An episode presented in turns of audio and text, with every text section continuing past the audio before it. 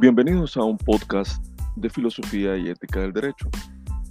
El día de hoy vamos a abordar un tema sumamente importante.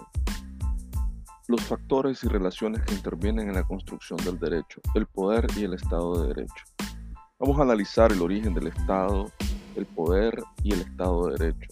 Cuáles son sus conceptos y fines básicos, así como determinar la importancia de los órganos estatales para el cumplimiento del derecho además de analizar y explicar la diferencia entre los términos de validez y eficacia que tiene el derecho desde el punto de vista filosófico. Es importante determinar, partiendo del concepto que es el Estado de Derecho. El Estado de Derecho puede definirse como un principio de gobernanza en el que todas las personas, instituciones y entidades del Estado, públicas y privadas, incluido el propio Estado, están sometidos al imperio de la ley, o sea, están sometidos a las leyes se hacen cumplir por igual y se aplican con independencia, además de ser compatibles con los principios y las normas internacionales de derechos humanos.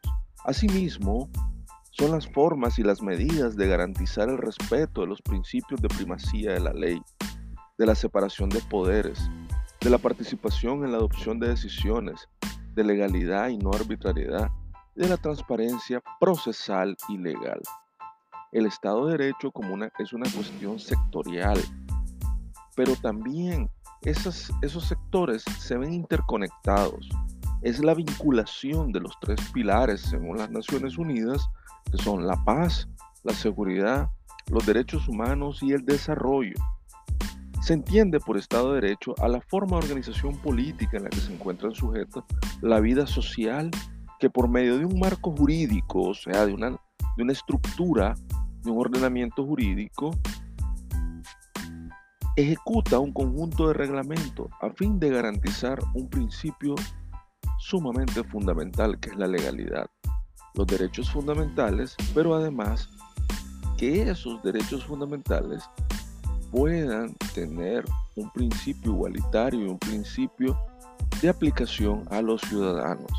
El Estado de Derecho está compuesto por el Estado, que representa la organización política y por el derecho, que es el conjunto de normas sobre las cuales se rige el comportamiento de la sociedad. Cada decisión que se tome desde los distintos órganos o entes públicos debe estar regida por la ley y respetar los derechos de todos los ciudadanos. Es decir, que el poder del Estado se encuentra limitado por el mismo derecho. Esto es fin, a fin de evitar condiciones que se conviertan en abuso del poder, violación a los derechos, discrecionalidad en la aplicación de las normas. Es de destacar que el Estado de, Derecho es una contrapartida que nació contra el Estado absolutista y autoritario de los reyes. En el Estado de Derecho se busca el equilibrio del poder, contrario a lo que, a lo que se denominaba esa forma absolutista donde no, donde no existían derechos y había abuso de poder. El Estado de Derecho es cuando el poder legislativo acata, forma, construye la ley. El Estado de Derecho es esa forma de actuación del Ejecutivo con una perspectiva general para la ejecución y la aplicación de las leyes. El Estado de Derecho es la condición de aplicar un equilibrio en la justicia desde, desde el Poder Judicial. El Estado de Derecho existe bajo una condición se soporta bajo tres pilares, que son los poderes, el poder legislativo, el poder judicial y el poder ejecutivo. El Estado de Derecho es el reflejo de lo que desean los ciudadanos y lo que busca el pueblo. Es el poder elegir, el poder representarte y cómo se dan las condiciones bajo los electores. Para poder comprender el Estado de Derecho, debemos analizar los factores reales de poder y lo que establece la doctrina. La doctrina establece que el Estado de Derecho es el principio que inspira a toda acción estatal que se subordine directamente al poder y al derecho.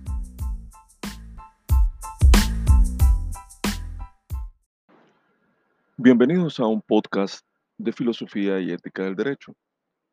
El día de hoy vamos a abordar un tema sumamente importante. los factores y relaciones que intervienen en la construcción del derecho, el poder y el Estado de Derecho.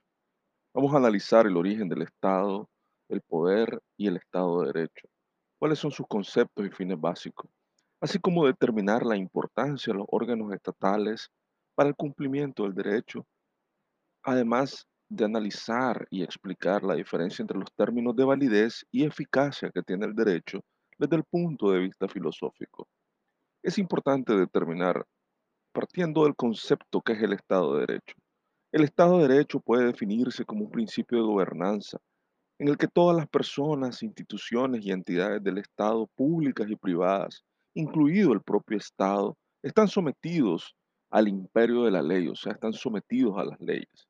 Se hacen cumplir por igual y se aplican con independencia, además de ser compatibles con los principios y las normas internacionales de derechos humanos. Asimismo, son las formas y las medidas de garantizar el respeto de los principios de primacía de la ley, de la separación de poderes, de la participación en la adopción de decisiones, de legalidad y no arbitrariedad, de la transparencia procesal y legal.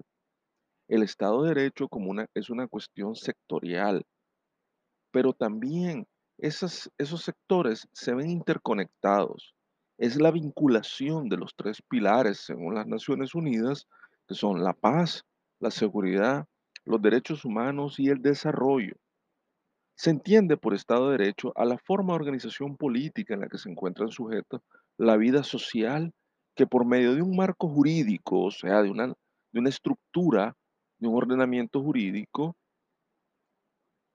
ejecuta un conjunto de reglamentos a fin de garantizar un principio sumamente fundamental que es la legalidad, los derechos fundamentales, pero además que esos derechos fundamentales puedan tener un principio igualitario y un principio de aplicación a los ciudadanos. El Estado de Derecho está compuesto por el Estado, que representa la organización política y por el derecho, que es el conjunto de normas sobre las cuales se rige el comportamiento de la sociedad. Cada decisión que se tome desde los distintos órganos o entes públicos debe estar regida por la ley y respetar los derechos de todos los ciudadanos. Es decir, que el poder del Estado se encuentra limitado por el mismo derecho. Esto es a fin de evitar condiciones que se conviertan en abusos del poder, violación a los derechos, discrecionalidad en la aplicación de las normas. Es de destacar que el Estado de, Derecho es una contrapartida que nació contra el Estado absolutista y autoritario de los reyes. En el Estado de Derecho se busca el equilibrio del poder, contrario a lo que, a lo que se denominaba esa forma absolutista, donde no, donde no existían derechos y había abuso de poder. El Estado de Derecho es cuando el poder legislativo acata, forma, construye la ley. El Estado de Derecho es esa forma de actuación del Ejecutivo con una perspectiva general para la ejecución y la aplicación de las leyes. El Estado de Derecho es la condición de aplicar un equilibrio en la justicia desde, desde el Poder Judicial. El Estado de Derecho existe bajo una condición se soporta bajo tres pilares, que son los poderes, el poder legislativo, el poder judicial y el poder ejecutivo. El Estado de Derecho es el reflejo de lo que desean los ciudadanos y lo que busca el pueblo, es el poder elegir, el poder representarte y cómo se dan las condiciones bajo los electores. Para poder comprender el Estado de Derecho, debemos analizar los factores reales de poder y lo que establece la doctrina. La doctrina establece que el Estado de Derecho es el principio que inspira a toda acción estatal que se subordine directamente al poder y al derecho.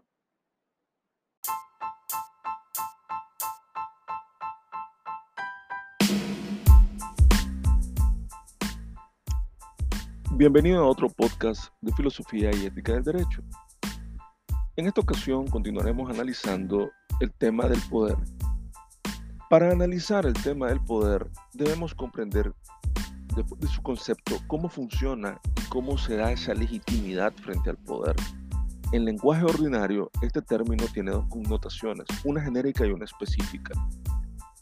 Para entender esa legitimidad y en sentido genérico, es sinónimo de justicia, de razonabilidad y en su sentido específico es el lenguaje político en el contexto de cómo funciona ese lenguaje político y se lleva a las estructuras del Estado.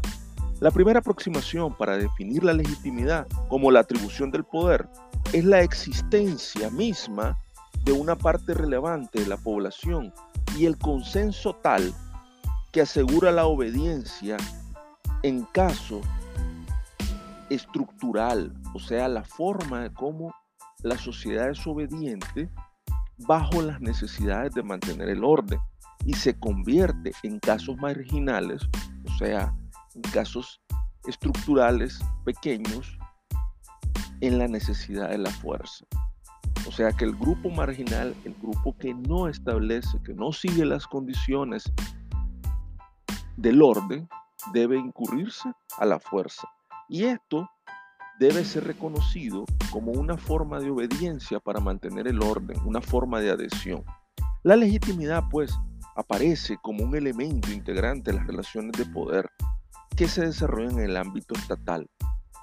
Visto desde un punto sociológico y no jurídico, es el proceso que tiene como punto de referencia en el Estado sobre los distintos aspectos de la comunidad política, el régimen y el gobierno, y cuando el Estado de alguna manera subordina, estructura, forma que se vea directamente obedecido por las masas, por las estructuras sociales, y legitima su poder en el resultado de una serie de elementos dispuestos a niveles crecientes en los cuales logra a través de, de una forma interdependiente la obediencia y la determinación de acatar el orden. En las democracias contemporáneas los sistemas políticos, todo se vuelve necesariamente representativo. En este caso, el poder se vuelve una decisión pública a través de las leyes. Las democracias funcionan bajo un sistema de representación, es decir, una forma de sustitución en donde la concentración de la masa, de la multitud de la sociedad, se ve figurada ante el legislador y el gobernante electo. En las democracias actuales, en los grupos políticos organizados, la forma de llegar al poder y construir esa legitimidad es en las alianzas, en los partidos políticos, en la presentación de programas y en la unión del voto para una vez que los electores toman una decisión, poder elegir una condición de un partido, una decisión política. Es en un proceso de representación donde se eligen a esos representantes y por consecuencia, bajo un proceso legítimo, consecuente, el país de forma legal escoge quiénes son los que lo van a representar y esto se convierte en los factores reales de poder que tienen influencia sobre los representantes y se construye también con esa forma de agrupación que conocemos como partidos políticos. Los partidos políticos construyen esa estructura y llegan al poder. Eh, y una vez que logran ser elegidos, tienen distribución de representantes y esto se convierte en la acción de legitimar, la legitimación que sitúa en el pleno ejercicio consistente de la posibilidad de hacer, generar o de generar el resultado a partir de lo que se construye, se hace, e interpretar la legitimidad como la posibilidad de esos agentes que tienen la construcción del ordenamiento jurídico.